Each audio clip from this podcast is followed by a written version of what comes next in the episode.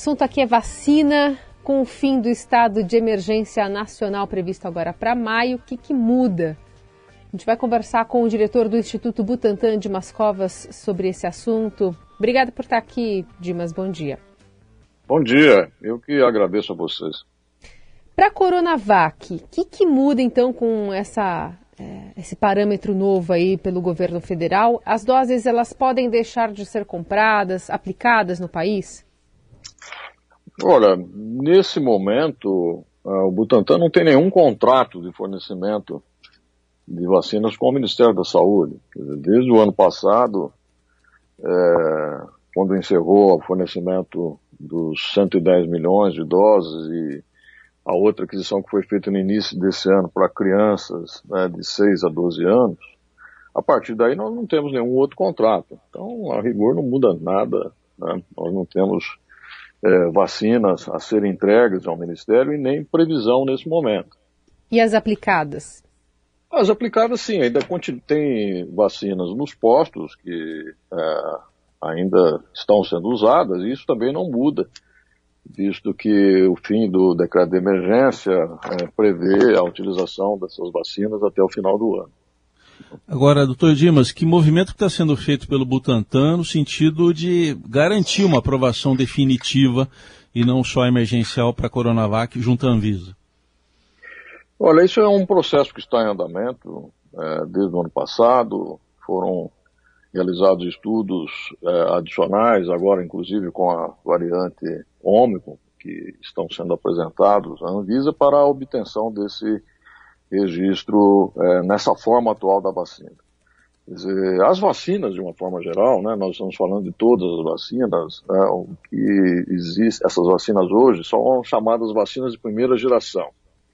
Nós já estamos é, evoluindo, já estamos é, trabalhando nas chamadas vacinas de segunda geração, que são vacinas que contêm é, proteção contra mais de uma variante, e aí pode ser feito na forma de associação de duas variantes, que é o caso da, da própria Coronavac, que a próxima versão dela será já uma vacina adaptada para a variante Ômicron, né?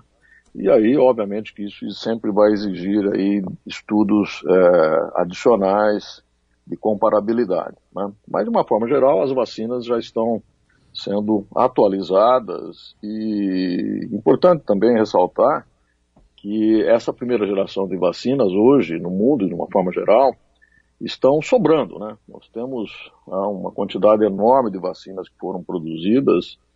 Uh, essa semana mesmo, a Índia anunciou que ela tem 200 milhões de doses da vacina correspondente à vacina da AstraZeneca produzidas lá na Índia, né? E aguardando é, possíveis é, destinos. Né? Então, nós temos nesse momento uma relativa é, abundância de vacinas, embora os países mais pobres ainda tenham é, muitas necessidades de vacinas. Né?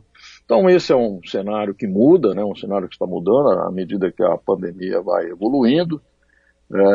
Nesse momento, a pandemia está num bom momento de contenção, né, de diminuição dos casos, mas é, alguns países estão já, estão já observando aumento. Dizer, essa semana, a, o Reino Unido, por exemplo, teve um aumento é, considerável do número de casos e de óbitos. Né?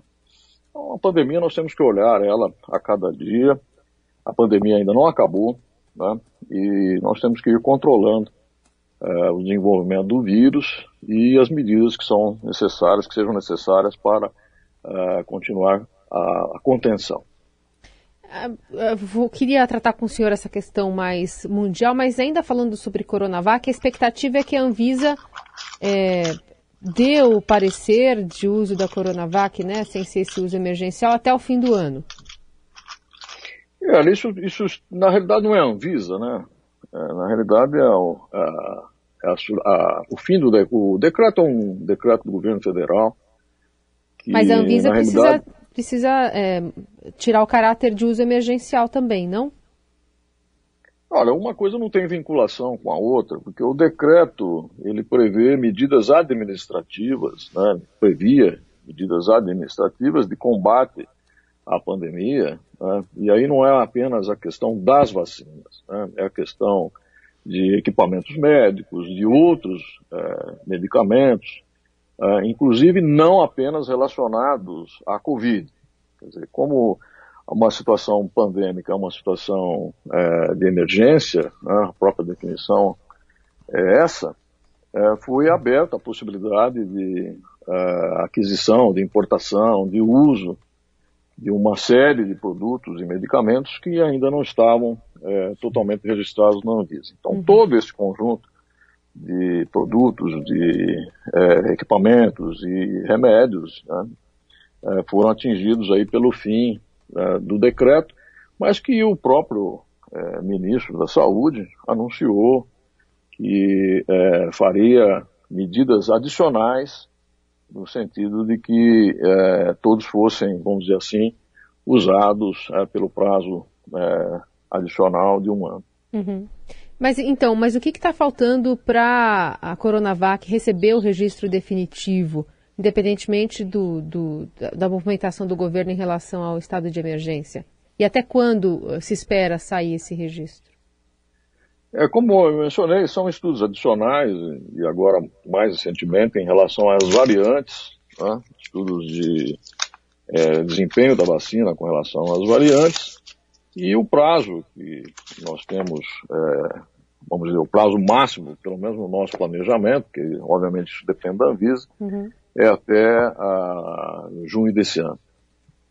Então, porque fica uma dúvida uh, de nós leigos é o seguinte, doutor Dimas, porque tem o decreto de emergência, que agora mudou, né? Acabou a emergência sanitária, ou está para acabar, né? Que tem uns dias aí de ainda pela frente. É, a, a, o fato da vacina Coronavac ter autorização para uso emergencial e não definitivo compromete, por exemplo, isso que o senhor falou do avanço para uma segunda geração de vacinas? Olha, é, assim, essa é uma questão que nós ainda não temos claro, porque não teve ainda nenhuma vacina é, atualizada em processo de autorização. Né? Então, é, isso pode acontecer, como por exemplo acontece com a vacina da gripe, que ela muda todo ano, né, mas não é necessário é, um novo processo. Né? Dizer, não é necessário submeter um novo processo à Anvisa para ter essa atualização. Simplesmente se atualiza as variantes é, que circulam naquele momento. Eu imagino que isso também deva ser o mesmo procedimento para as vacinas de segunda geração é, contra o Covid. Né? Mas ainda não há essa definição. Isso seria o mais lógico, que você utilizasse os dados é, da vacina e fizesse um, uma comparação muito curta do ponto de vista de análises, né, de desempenho é, laboratorial dessas vacinas e que ela pudesse, elas pudessem ser rapidamente aprovadas. Precisamos aguardar aí para ver qual que vai ser o posicionamento da Anvisa em relação a esse assunto. E, e, por conta dessa questão da falta de demanda que o senhor mencionou, os laboratórios eles estão mais cautelosos nos investimentos para atualização da vacina contra o coronavírus. E no caso da Coronavac, a gente está falando de uma previsão de quando ter uma nova versão? Olha, o, o Butantan tem duas vacinas uh, sendo atualizadas nesse sentido. Né? Tem a Coronavac, que é a vacina inicial, a vacina uh, que inaugurou o Programa Nacional de Imunização para a Covid, e tem uma segunda vacina que está em desenvolvimento, que é a Butanvac. Né? Uhum. Né? que é uma, uma outra vacina feita numa outra plataforma. Né? E nós temos estratégias diferentes. Dizer, para a Coronavac, a, possivelmente a vacina do futuro será uma vacina que nós chamamos bivalente, quer dizer, contendo é, duas variantes. E para a Butanvac, a estratégia é uma combinação da vacina é, para a Covid com a vacina da influenza de forma que, é, prevendo a necessidade anual de vacinação, nós estamos nos planejando para fornecer uma vacina única, né, que seria usada aqui no Brasil exatamente no outono, começo do inverno, né, para prevenir a, a gripe né, e também para reforçar uh, a vacinação para a Covid. E em que estágio está a Butanvac, doutor Dimas, para encaminhar a aprovação dela futuramente?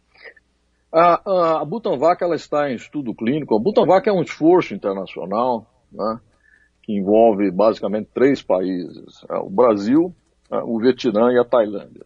Né, e esses três países é, produzem fases distintas dos estudos clínicos para permitir uma aprovação global. Aqui no, no Brasil, é, é onde é o maior estudo clínico, Nesse momento, nós terminamos o estudo de fase 1 e estamos para iniciar o estudo de fase 2. Né? Na Tailândia e no Vietnã, eles já estão na fase 3, um número menor de voluntários, mas já estão na fase 3. Né?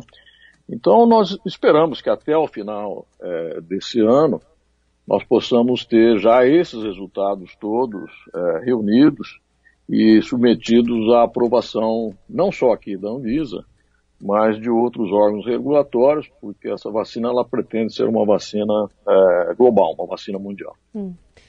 É, eu queria ainda saber em relação à, à, aprovação da Coronavac, há alguma expectativa ainda da redução né, de a aplicação da, das doses em crianças de 3 a 5 anos, como acontece em outros países?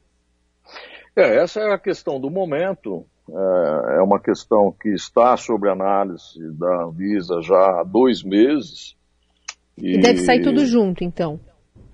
Olha, essa, a expectativa para uso de crianças, eu imagino que ela está na fase final. Hum. Né? Quer dizer, foram feitas é, na semana passada alguns questionamentos. Tá? Nós vamos ainda encaminhar essa semana a resposta a esses questionamentos e aí esperamos que haja uma decisão positiva em relação a essa vacina. Porque é uma vacina já usada largamente no mundo para essa população, população de 3 a 5 anos. É uma vacina com excelente perfil de segurança e excelente desempenho. Né? Então esperamos que haja, sim, uma aprovação, né? embora eu mencione que não há nenhum pedido, nenhuma previsão de fornecimento nesse momento é, da vacina para o Ministério da Saúde. Uhum. Dizer, nós é, ofertamos a vacina, fizemos a oferta, exatamente prevendo essa possibilidade, né, mas não, não tivemos nenhum tipo de posicionamento do Ministério. Doutor Dimas, é, queria ir para a reta final aqui da nossa entrevista, mas com uma dúvida que permanece, apesar das respostas que o senhor já nos deu, porque é, claro que não depende da, do Butantan, depende da Anvisa, muito mais essa resposta, mas o que o senhor acha que está nessa conta? Porque a Coronavac ela está sendo questionada, né? Como o senhor disse, com novos estudos adicionais sendo pedidos pela agência, e está demorando, né? A Coronavac é o único o imunizante que não, não, não tem ainda o registro definitivo dentre os que são aplicados aqui no Brasil. O que, que o senhor acha que tem nessa conta para demorar tanto? Olha, primeiro a, a Anvisa ela não aceita os dados, não aceita muito os dados que vêm da China. Ela não reconhece muito é, os dados do correspondente da Anvisa na China, né, da agência chinesa, né, e isso já é uma primeira dificuldade, vamos dizer assim. Então nós temos que basear exclusivamente nos dados gerados é, aqui no Brasil. Né, e esses dados estão sendo gerados, né, à medida que uh, vão aparecendo as, essas novas situações, como eu falei, como é o caso agora da ONU, uhum. e que nós estamos testando, quer dizer, né, nós estamos fazendo aí todo o esforço né, para avançar é, nesse cronograma, né, mas eu confesso que é, muitas vezes nós temos sim dificuldade com a Anvisa, especificamente em relação é, à Coronavac. Né? Existe sim uma, uma dificuldade. Uhum. E aí, quando o senhor falou de panorama geral né, do, do mundo, a gente tem a Comissão Europeia devendo anunciar nos próximos dias que o bloco está saindo da fase de emergência, Estados Unidos com dados de que mais da metade da população já foi infectada por Covid, Xangai em lockdown, Pequim na mira, o Rio de Janeiro por aqui desobrigando passaporte de vacina num pós-carnaval com aglomeração, subvariante do coronavírus inédita sendo encontrada em São Paulo. Qual o panorama esperado para o Brasil e para o mundo sobre Covid, se o senhor puder é, ser resumido nessa resposta, se é possível?